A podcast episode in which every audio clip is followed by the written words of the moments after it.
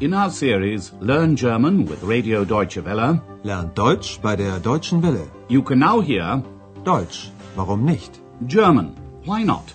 A radio language course by Herrad Meese.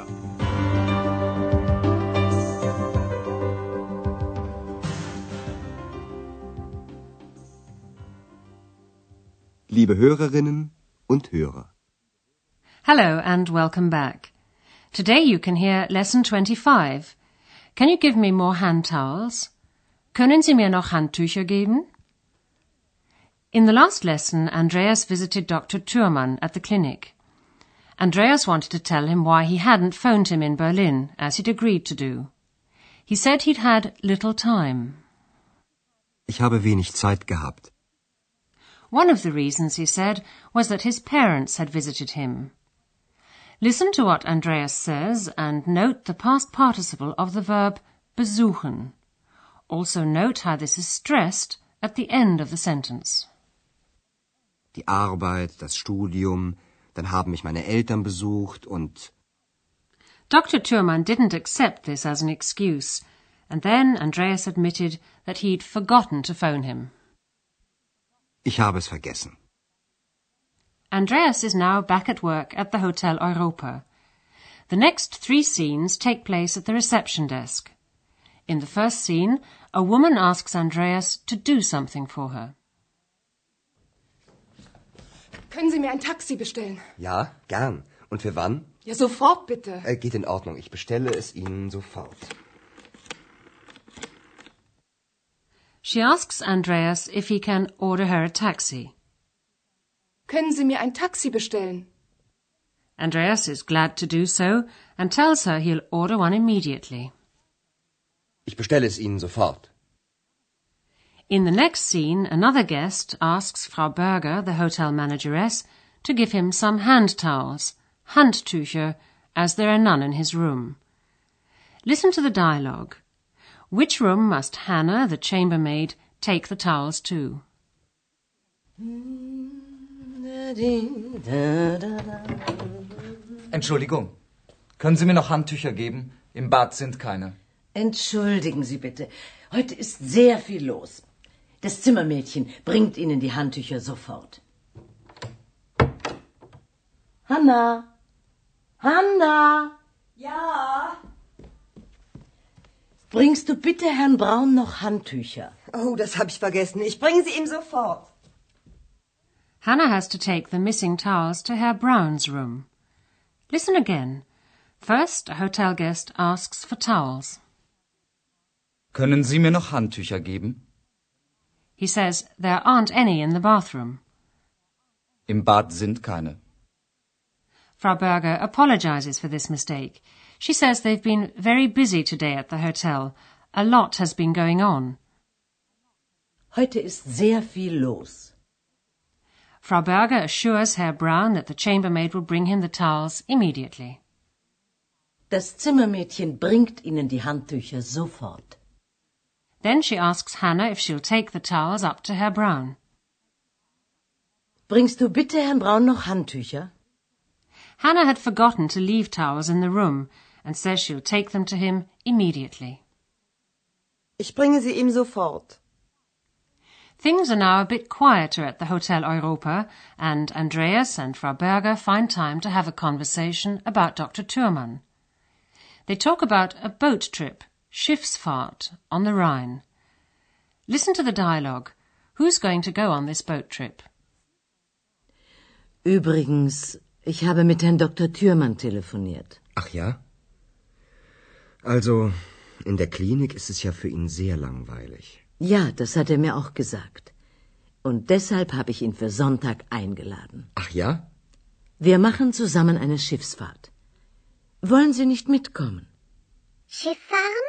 Genau. Ihre zweite Stimme kann ja auch mitkommen. Sowieso. Andreas, bitte. Frau Berger has invited Dr. Thurmann along. She asks Andreas if he'd like to join them. Of course, X wants to go on the boat trip too. Listen again. Frau Berger tells Andreas that she's spoken to Dr. Thürmann on the phone. Übrigens, Ich habe mit Herrn Dr. Thürmann telefoniert. Andreas knows that Dr. Thürmann finds it very boring in the clinic. In der Klinik ist es ja für ihn sehr langweilig. Dr. Thürmann said this to Frau Berger too, which is why she invited him for the following Sunday, Sonntag. Ja, das hat er mir auch gesagt. Und deshalb habe ich ihn für Sonntag eingeladen. Frau Berger tells Andreas that they're going on a boat trip together. Wir machen zusammen eine Schiffsfahrt. And she asks Andreas if he'd like to come along. Wollen Sie nicht mitkommen? X is delighted by this idea. Before Andreas has time to answer, she asks, Going for a boat trip? Schiff fahren? Frau Berger, meanwhile, seems to have grown used to what she calls Andreas's second voice, in other words, X. She says to Andreas, Your second voice can come along too. Ihre zweite Stimme kann ja auch mitkommen. And as if she'd been addressed directly, X answers with her favorite word, obviously. Sowieso. Andreas pretends that he hasn't heard her. And now let's have a look at German word order and three basic rules.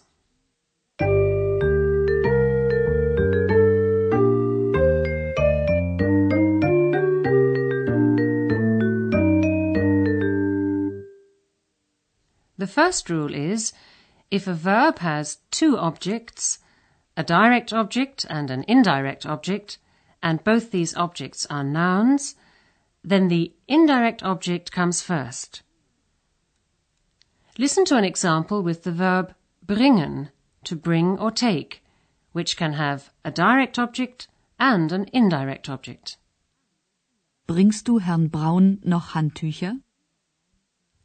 The indirect object in the dative case is Herrn Braun. The direct object in the accusative case is Handtücher. Listen once again and remember dative before accusative. Bringst du Herrn Braun noch Handtücher? The second rule is if one of the objects is a pronoun, the pronoun always comes first. Listen to an example with the verb geben, to give, which can have a direct and an indirect object. Können Sie mir noch Handtücher geben? Listen to the example once again and remember if there's a pronoun and a noun, the pronoun comes first. Können Sie mir noch Handtücher geben? Here's another example with the verb bestellen, to order, which takes a direct and an indirect object. Können Sie mir ein Taxi bestellen?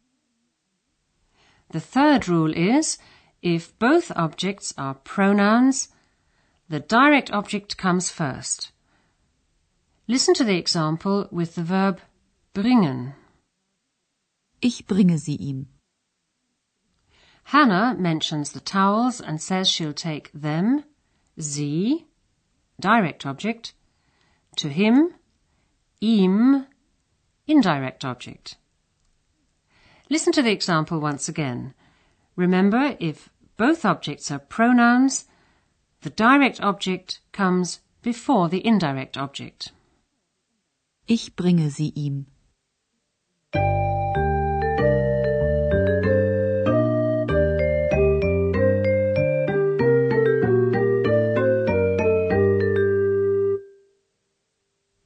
Listen to the dialogues once again from the beginning, and while you're listening to the music, sit back and relax.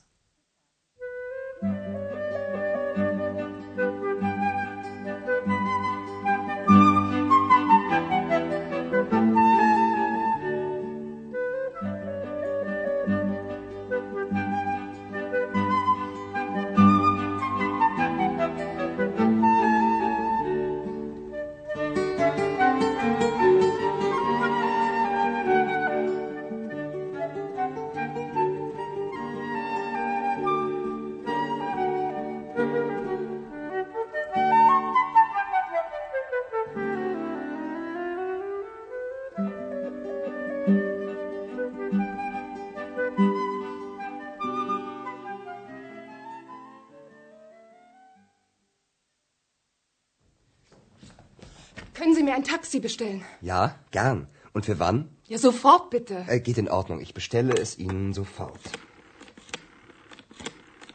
In one of the hotel rooms, there are no hand towels.